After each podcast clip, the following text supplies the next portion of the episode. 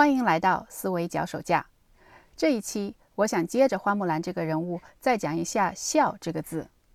花木兰千百年来被人所传颂，除了她女扮男装的戏剧感之外，大概就是代父从军的孝道了。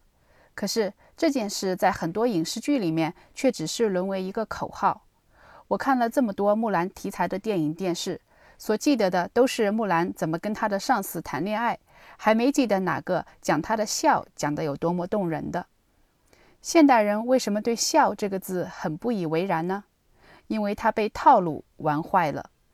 你看“套”这个字，上面是一个大，下面是一个长。它本来是说罩在外面的一个大大长长的东西，比如外套。然后呢，引申为同类事物合成的一组，比如说一套制服。然后又引申出照现成的模式做。比如套用、套数，一个词要是用的多了呀，就成了套话。比如说“硬核”这个词，它是从英文的 “hardcore” 翻译过来的。一开始呢，我们用它是来形容那些最核心、最实质的事件，或者说最死忠的那些粉丝。可是现在用的烂了，什么硬核佩奇、硬核年会、硬核健身，只要是跟平常稍微不一样一点的，都称为硬核。那一个词用的烂了呢，它的意义也就越来越单薄扁平了。一个东西要是缺少了实质，那就成了套路。孝就是一个典型。比如啊，在《论语》里面，孔子提倡父母去世，子女要守孝三年。那孔子的一个弟子叫宰我，他就不理解，就过来问说：“老师啊，真的要三年这么久吗？我看一年也就差不多了吧。”那孔子就问他。丧期不到三年，你就吃香的喝辣的，穿着锦罗绸缎，你觉得心安吗？这宰予是一个实心眼，他就有一说一，我觉得挺心安的。孔子就跟他说：“你既然心安，那么就这样去做吧。”可是等这宰予一走啊，孔子就骂他说：“宰予这个家伙真是不仁。小孩子生下来三年之后才能够完全脱离父母的怀抱。”宰予难道没有从他父母那里得到过三年的怀抱之爱吗？从这里啊可以看得出来，孔子并不是要强调一定要遵守形式上的礼节仪式，而是强调其中的情感。所以他问宰予安否？宰予呢没心没肺地回了一句很心安，也就是没这种感情。那没这种感情，非要逼着人家做样子，不就是虚伪吗？所以孔子说：“你想干嘛干嘛吧。”古代士大夫做官的，一碰到父母亲去世，一定要回老家丁忧守孝。那些当官的，大概最不想要看到的就是父母亲死了。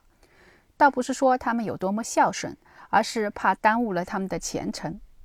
如果是位高权重的，那就会跟皇帝假惺惺地演出一折夺情，继续留在任上，意思是为国家夺去了孝亲之情。可是这里面哪有什么情可言，全都是套路。还不如那个实心眼的宰予呢。鲁迅先生写过一篇长文，批判二十四孝图，说二十四孝里面，他最反感的是老来于亲和郭巨埋儿这两件事。第一个老来于亲，他讲的是有一个人叫老来子，他已经七十岁了，父母亲尚健在。老来子呢，经常穿得五彩斑斓，扮作婴儿的模样来逗他的老父母亲开心。有一次啊，为了增添喜剧效果，还故意在堂上撒一点水，假装滑了一跤跌倒，然后像婴儿那样哇哇的哭，逗得他老父母亲哈哈直乐。你说这不是挺喜感的吗？鲁迅为什么要反感他呢？让鲁迅反感的是其中的诈跌，也就是假装跌倒。其实这个故事本来还不是这样，在更老的一个版本里面，这个老来子他不是假装跌倒，而是不小心跌倒了。但是呢，他恐怕老父母亲心疼，就急中生智，趴在地上假装婴儿那样哇哇的哭。这跟诈爹比较起来，还稍微尽点人情。只是后来的道德家们非要把它改成诈爹，非要把一件事弄得假起来，心里面才舒服。所以鲁迅说他们是把肉麻当作有趣。另外一个故事《郭巨埋儿》就更加不得了了，这个标题一听就很惊悚啊。他是说郭巨这个人，因为他家里面穷，吃的东西不够了，他恐怕自己三岁的儿子呢跟老母亲分抢，所以打算干脆把儿子给活埋了。这个听起来就够恐怖的了。不过还有一个更恐怖的版本，那个版本是说郭巨家里面本来是有钱的，但是他都给了两个弟弟，把自己搞得很穷，所以呀才想要埋掉自己的儿子，省下粮食来给老母亲吃。把这个故事跟前面那个老来于亲连起来看，我总结出道学家们的一个公式，就是越是作越是惨就越笑。可是，在正常人看起来，却越是假。孝这个字，也就是这样给慢慢的玩坏的。现在我们表现孝心，都表现在朋友圈里面。一到了母亲节、父亲节，就是满屏的孝心。可是我倒觉得，真正的孝心不在这里，而是在一些很细微的地方。比如说，如果你听赵照的歌曲《当你老了》，或者说更老一些的，比如 Beyond 乐队的《真的爱你》。心里觉得有些触动，眼眶湿润了，那个就是孝心。又比如花木兰的故事，木兰诗里面通篇没有提一个孝字，但是她的情感流露在字里行间。比如木兰行军到了黄河边，不闻爷娘唤女声，但闻黄河流水鸣溅溅。然后又行军，不闻爷娘唤女声，但闻燕山胡骑鸣啾啾。用我们现在的话来说，就是想你想你想你，无论我走到哪里都会想你。再看他打完仗了，木兰不用尚书郎，愿驰千里足，送儿还故乡。注意，这可是他跟可汗说的话，但是他说话并没有用“臣”这个字，而是用了“儿”，送儿还故乡。所以说，还是在凸显亲情。我说木兰这个人物之所以打动人。是因为他就像孔子说的“思无邪”，也就是浑然天成。他的笑是自然流露出来的，不用喊什么口号，也不需要道德家来拔高。分析“笑”这个字套路化的过程，对我们的思考有什么启发呢？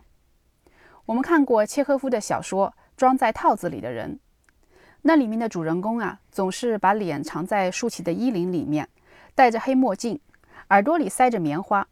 哪怕是在艳阳天出门，也总是穿着雨鞋，带着雨伞。他坐马车的时候，也要车夫把车棚给支起来。反正无时无刻不蜷缩在自己的套子里面，让别人看不到他的本真。